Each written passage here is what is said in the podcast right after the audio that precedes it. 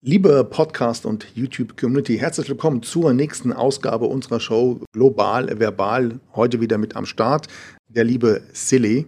Und ich möchte gerne mal direkt loslegen. Und zwar, wir hatten vor kurzem hier in Dubai hohen Besuch. Also die Elite, die Politik- und Wirtschaftselite aus der ganzen Welt war hier zu Besuch zur Klimakonferenz. Und ich kann mich noch daran erinnern, dass ich dir dazu vorher schon mal einen Artikel zugeschickt habe. Magst du dazu mal ganz kurz eingehen und hast du eine Einladung bekommen?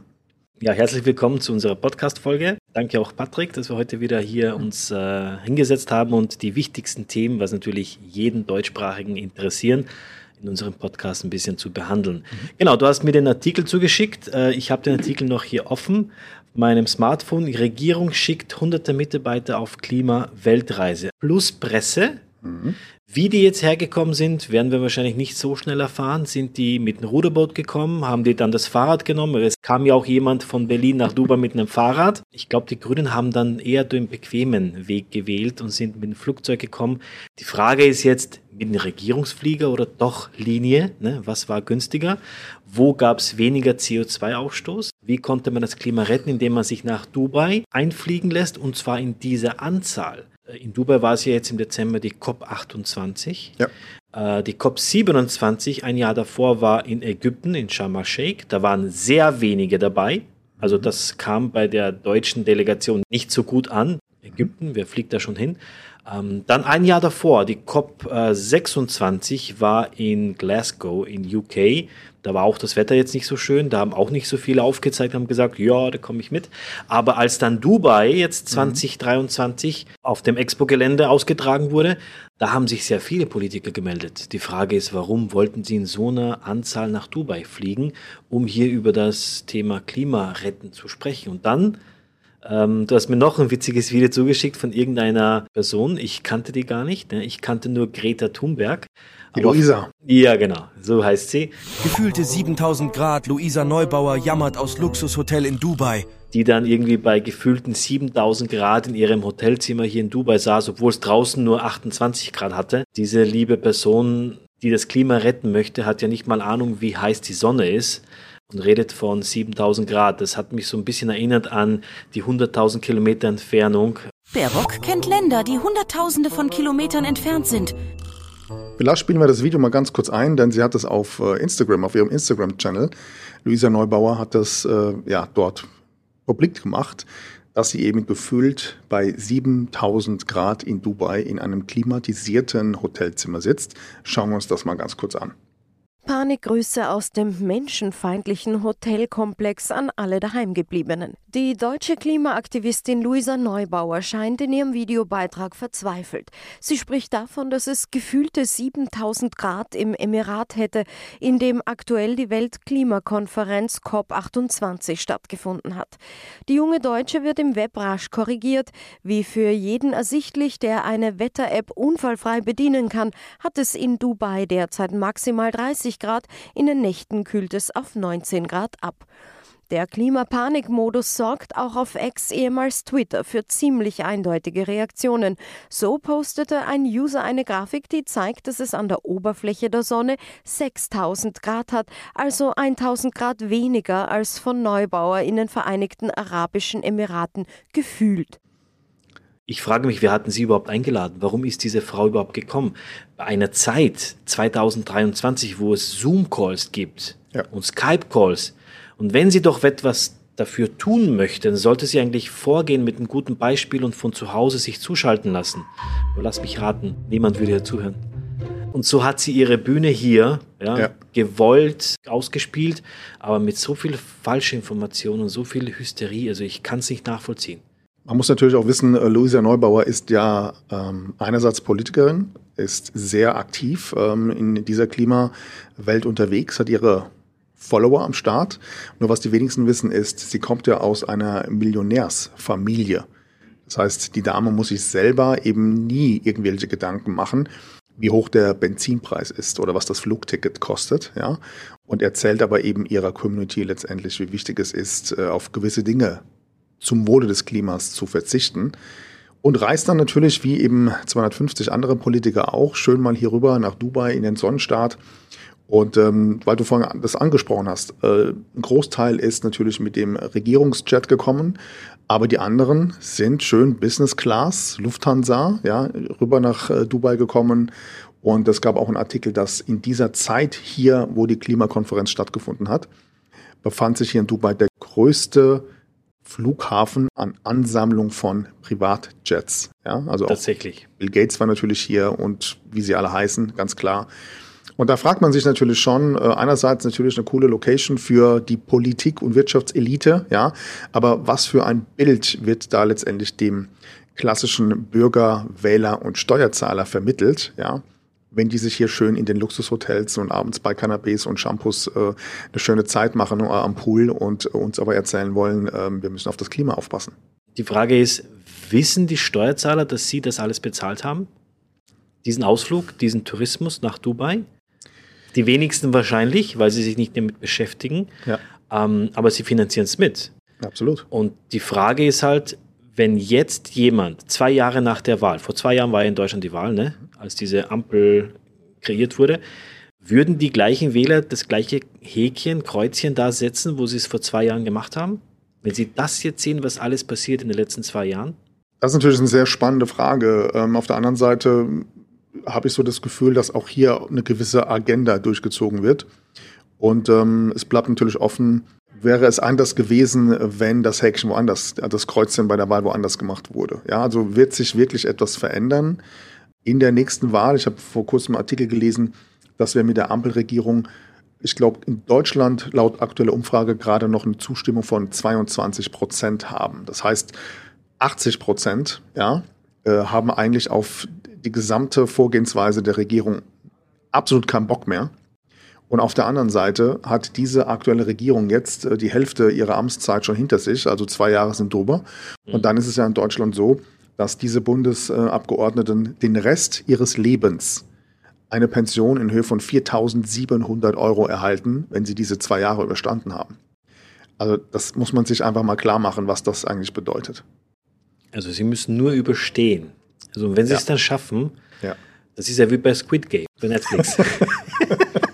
also das Wichtigste ist zu überstehen und dann hat man eigentlich schon gewonnen. Ähm, ich habe auch was gelesen, zwei Drittel der Deutschen sind mit der aktuellen Regierung total unzufrieden und wollen eigentlich eine Veränderung. Die Unzufriedenheit mit Bundeskanzler Olaf Scholz und der Ampelkoalition ist einer aktuellen Umfrage zufolge so groß wie nie zuvor in der zweijährigen Regierungszeit von SPD, Grünen und FDP. Dem Meinungsforschungsinstitut sagten 74 Prozent, Scholz mache sehr oder eher schlechte Arbeit. Nochmal zurückzukommen auf, diesen, auf dieses äh, Klimathema und was hier in Dubai ausgetragen worden ist, ich feiere Dubai. Ich finde das geil, dass Dubai diese Zusage bekommen hat, um diese Klimakonferenz in der Wüste bei einem, wie die Deutschen sagen, Ölstaat hier abzuhalten. Sie haben das Expo-Gelände wieder neu hergenommen. Es wurde wiederverwendet, weil es gab ja auch damals Kritik.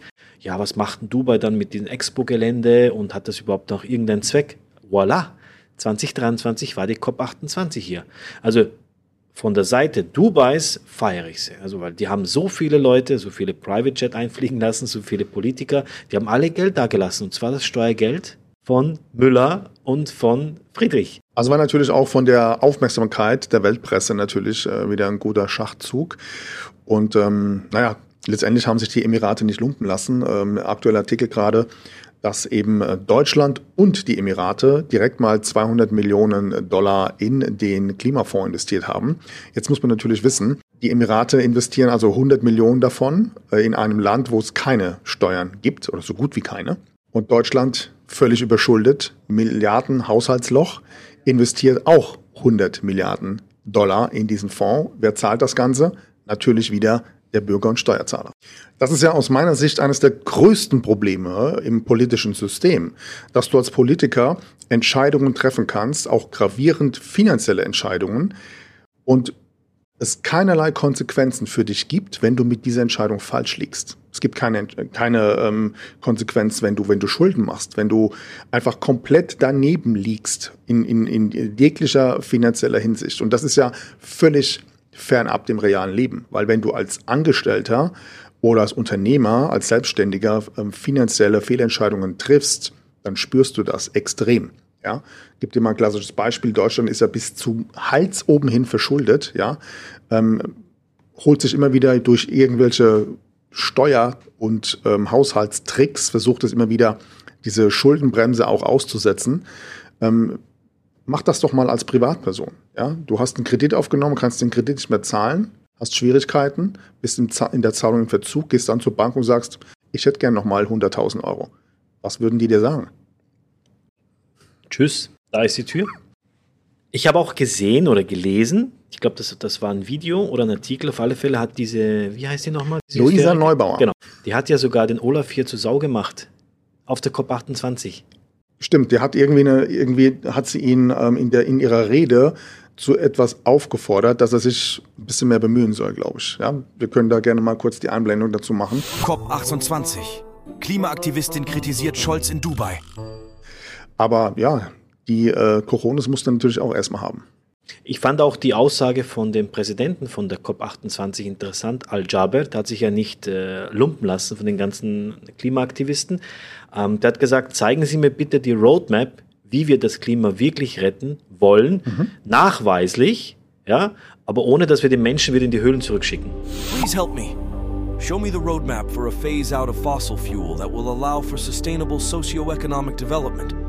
Unless you want to take the world back into caves. Fand ich auch geil.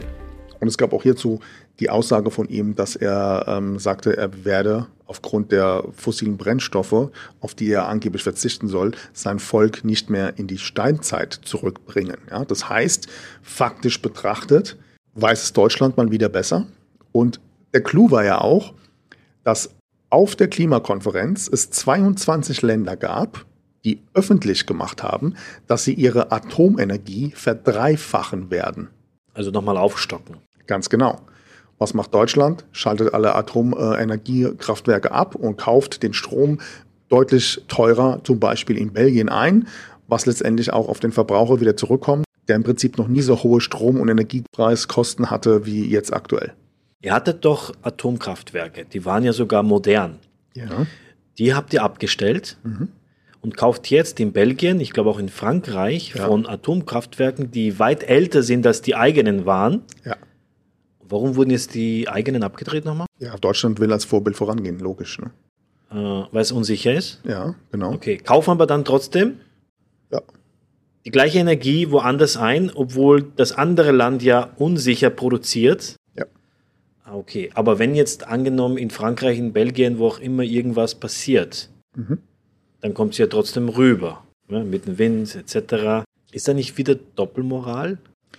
Ja, also ich glaube, mittlerweile hat das äh, komplett andere Hintergründe. Ähm, also das, was man versucht uns zu ähm, erzählen und was tatsächlich dahinter steckt, das sind ja zweierlei Paar Schuhe. Es gab hierzu vor kurzem ein Video von äh, Minister Habeck, der live im ZDF äh, in 90 Sekunden sechsmal gelogen hat. Vielleicht blenden wir das mal ganz kurz ein. Wenn man keine Schulden mehr aufnehmen darf und man sich politisch vereinbart hat, keine Steuern zu erhöhen, dann gibt es ja eigentlich nur noch zwei denklogische Konsequenzen. Entweder der Staat übernimmt weniger Leistung, also federt nicht mehr alle Kosten ab, die ja aus dem System heraus entstehen, sind da keine Kosten, die durch den Krieg, den wir uns ausgedacht haben, sondern sie kommen von außen. Die hohen Energiepreise kamen von außen und dann haben wir sie versucht abzufedern mit Schulden, mit Krediten. Das geht jetzt nicht mehr nach dem Urteil oder wir müssen Mehreinnahmen machen. Wir haben jetzt beides getan. Wir haben Subventionen gestrichen, also Mehreinnahmen für den Staat organisiert, aber wir können auch nicht mehr alle Lasten übernehmen. Das ist die Konsequenz in der politischen Realität, in der wir sind. Natürlich verstehe ich, dass das Leute darüber nicht fröhlich sind. Wer will schon gerne mehr Geld bezahlen? Aber es war immer klar, also mir war das vom Tag eins an klar nach dem Urteil, was das bedeutet. Und das darf ich nochmal sagen, dass es nicht verwechselt wird. Es hat an dieser Stelle nichts mit dem Klima- und Transformationsfonds zu tun also der Unterstützung der Wirtschaft, da haben wir unsere Probleme selbst gelöst. Mhm. Ja, ist es sogar so, und das kann ich noch dazu fügen, dass wir in dem Klima- und Transformationsfonds die EEG-Umlage beibehalten. Also wie die übernehmen wir als Staat. Wir sorgen also dafür, dass Verbraucherinnen und Verbraucher beim Strompreis auch entlastet werden. Das hat man, daran hat man sich jetzt wahrscheinlich schon gewöhnt. Und ähm, das gleiche ist ja auch die Geschichte mit dem Gas, ja. Also Deutschland kauft ja auch Fracking-Gas aus anderen Ländern ein, unter anderem auch von den USA. Und wenn du das dir alles mal das zusammenbastelst, dieses ganze Puzzle dir mal anschaust, dann finde ich das einfach mittlerweile eine absolute Frechheit gegenüber dem, dem Bürger und Steuerzahler, weil der einfach öffentlich komplett für dumm verkauft wird. Also mittlerweile sollte ja jedem Hinterwäldler klar sein, was hier eigentlich abgeht, ja. Und das Krasse ist ja, die Personen, die diese Entscheidungen treffen, die betrifft es ja gar nicht. Ja, denn ein Olaf Scholz sitzt beispielsweise in einem Interview und wird gefragt, was er denn vom Benzinpreis hält. Und er sagt, wenn ich ganz ehrlich bin, äh, ich weiß gar nicht, wo der Benzinpreis gerade liegt. Ja, Weil natürlich. er selber nicht tankt, ne? Absolut. Das bedeutet ja, die Eliten versuchen dem Volk zu diktatieren, wie sie zu leben haben, warum sie sich einzuschränken haben, ja, und ähm, halten sich selbst aber überhaupt gar nicht dran. Und da frage ich mich immer wieder, wer soll die eigentlich ernst nehmen? Diktieren kommt von Diktatur oder habe ich jetzt irgendwie was falsch? Könnte man mal recherchieren. Also deshalb, ich feiere irgendwie auch die, den Typen, der von Berlin nach Dubai mit dem Fahrrad gekommen ist. Dem glaube ich es auch, dass er das Klima retten möchte. Ja? Ja. Du weißt auch, dass ich hier in Dubai komplett elektrisch fahre. Ne? Ich mhm. fahre seit sieben Jahren mit einem E-Scooter kreuz und quer durch mhm. Marina und Downtown. Habe jetzt auch selber einen Tesla, fahre mhm. elektrisch, ungezwungen. Niemand hat mich dazu gezwungen. Ich habe das Ding selber gekauft, weil ich davon überzeugt bin. Mhm. Ich mag die Beschleunigung, ich mag das Fahrzeug an und für sich. Ähm, was mir noch besser gefällt, ist, es kostet nichts. Also einen Tesla hier zu chargen kostet einfach aktuell nichts. In mhm. jeder Mall kann ich chargen. In der Dubai Mall, Mall of the Emirates, Wafi Mall, überall und sogar. For free, alles for free. For free, komplett. Okay. Da ist natürlich dann für mich das rechnerisch gesehen sehr interessant. Und mhm. wenn ich mal nach Abu Dhabi fahre, dann ist das eine Ausnahme vielleicht zweimal im Jahr. Das heißt, für mich macht das auch Sinn. Und es ist komplett nach meiner freien Entscheidung so passiert, dass ich hier elektrisch fahre. Was hältst du denn davon generell überhaupt, dieser ganze Klimawahn? Also für mich ist das mittlerweile ein Wahn. Ähm, glaubst du das? Ist da was dran? Weil es gibt zum Beispiel eine Sache, die ich sehr seltsam finde. Wenn wir tatsächlich über eine globale Erwärmung von etwa 1,5 Grad sprechen, die wir aufhalten müssen, weil sonst zum Beispiel der Meeresspiegel weiter ansteigt und so weiter, dann stelle ich mir die Frage, warum zum Beispiel einem Barack Obama oder warum die ganzen Promis auf Hawaii ihre Villen an in Strandnähe kaufen. Also, du meinst, die haben keine Angst unterzugehen? Ja, und haben wahrscheinlich auch bessere Connections. Diese Leute haben anscheinend keinen Zweifel, dass das in 20, 30 Jahren auch noch so steht. Ja. Auf deine Frage, wie sehe ich das? Wie gesagt, also ich tue gerne was dafür. Wenn ich elektrisch fahren kann, mache ich's. Ja? Mhm. Ich bin jetzt kein Riesenfan von äh, dem Hype Elektrofahrzeug. Ich habe aber eins, weil ich es für mich halt interessant fand und auch kostentechnisch sehr cool finde. Aber ich unterschreibe da nicht diese, diese Hysterie. Also das finde ich ein bisschen übertrieben. Ich finde das prinzipiell übertrieben. Meine Theorie ist im Prinzip viel tiefgründiger in diesem Bereich, was da der wahre Hintergrund ist. Und zwar Punkt Nummer eins. Die Leute sollen ja auf ein E-Auto umsteigen. Gleichzeitig werden die Stromkästen in den nächsten Jahren in jedem Haushalt erneuert. Und zwar so, dass quasi die Stadtwerke sofort auch digital online Zugriff haben auf den Stromverbrauch im jeweiligen Haus. Haushalt. Richtig. Wow. Dann ist es ja so, dass wir beispielsweise ein CO2-Konto erhalten werden. Das bedeutet, jeder Bürger darf ja dann nur noch eine gewisse Art von CO2-Verbrauch nutzen. Ansonsten muss er eine Strafe zahlen oder eine Gebühr, nennen wir es mal eine Gebühr. Oder im schlimmsten Fall äh, wird vielleicht sogar sein Konto ja, oder letztendlich seine Kreditkarte gesperrt und zwar spätestens dann, wenn wir den digitalen Euro haben. Das heißt, wenn du dir diese Puzzleteile mal zusammenbaust, dann könnte es ja sein, dass ich zum Beispiel mit meinem E-Auto zu Hause ab einem bestimmten Zeitpunkt mein Auto gar nicht mehr elektrisch tanken kann, wenn ich über einen gewissen Grad drüber bin. Es könnte sein, dass man mir zu Hause vielleicht ähm, die Energiekosten ähm, auf eine gewisse Art und Weise mit höheren CO2-Gebühren belastet, wenn ich zu viel heize. Und es könnte auch sein, dass wenn mein CO2-Konto über, überladen ist in Bezug auf den Fleischkonsum, dass meine Kreditkarte irgendwann für den Fleischkonsum nicht mehr funktioniert. Und für alle, die jetzt sagen, boah, das ist viel zu weit weg, das kann ich mir nicht vorstellen, dann können wir hier vielleicht mal einen Artikel einblenden. In China gibt es das schon. Das heißt, in China ist es so weit, dass wenn du einen gewissen zu hohen Verbrauch hast, dass dann eben Zahlungsoptionen nicht mehr funktionieren. Und es gibt Kritiker, die sagen, das alles, was da gerade passiert, ist die Vorstufe zu dem Modell, wie es beispielsweise in China abläuft. Sprachlos. Hast du davon schon mal gehört? Ich habe ich hab nicht in dieser Art und Weise das gehört, aber ich kann mir vorstellen, wenn jeder eines Tages ein E-Fahrzeug hat, mhm. dann brauchen ja nur die Stadtwerke abschalten und wir wissen das Ding laden. Ja. Da kannst du nicht einen kleinen Kanister aus der Garage rausholen, mal kurz ein bisschen reinschütten und dann zum nächsten Supermarkt fahren, weil du vergessen hast zu tanken. Ähm, ja, das, das kann ich mir durchaus gut vorstellen. Weil wenn das E-Auto mal nicht aufgeladen ist, dann kannst du das auch nicht schieben. Absolut. Da kannst du gar nichts machen. Das Ding ja. steht da, du brauchst einen Abschleppwagen. Ne? Zumal in Deutschland ja offensichtlich ist, dass die Infrastruktur für E-Autos total schwach ist. Nicht nur schwach ist, es ist eigentlich unmöglich, ja. das bis 2030 so aufzubauen, dass das wirklich so funktioniert, wie die sich das vorstellen. Aber jetzt kommen wir ja zum nächsten Punkt. Nämlich, die Agenda besagt ja, dass immer weniger Leute am besten ähm, Autos überhaupt besitzen sollen. Also das Interesse besteht ja darin, dass Privatpersonen gar keine oder möglichst wenige Privatfahrzeuge nutzen sollen. Das bedeutet, irgendwann, das ist ja schon beschlossen, ist ja der Neubau von Benzinmotoren in Deutschland verboten. Das heißt, es wird nur noch E-Autos geben. Wenn du dann aber sagst, nee, ich habe keinen Bock auf ein E-Auto oder kann mir das nicht leisten, dann musst du Bus und Bahn fahren. Und das ist ja genau das, was die wollen. Wird noch spannend. Spannende Zukunft liegt vor uns. Liebe Zuhörer, liebe Zuschauer, lass uns mal gerne wissen, wie du das siehst. Hau mal einfach deinen Kommentar unten rein in die Spalte. Ich glaube, Patrick und ich sind sehr gespannt. Vielleicht gibt es noch eine zweite Folge zu dem Thema. Wie seht ihr das? Habt ihr Bock auf E-Auto? Wenn ja, welches? Und wenn ihr gar keinen Bock habt, warum nicht? Vielen Dank fürs Zuhören, vielen Dank fürs Zuschauen. Lieber Patrick, danke für diese Runde. Ich freue mich auf die nächste. Bis zum nächsten Mal. Danke. Ciao.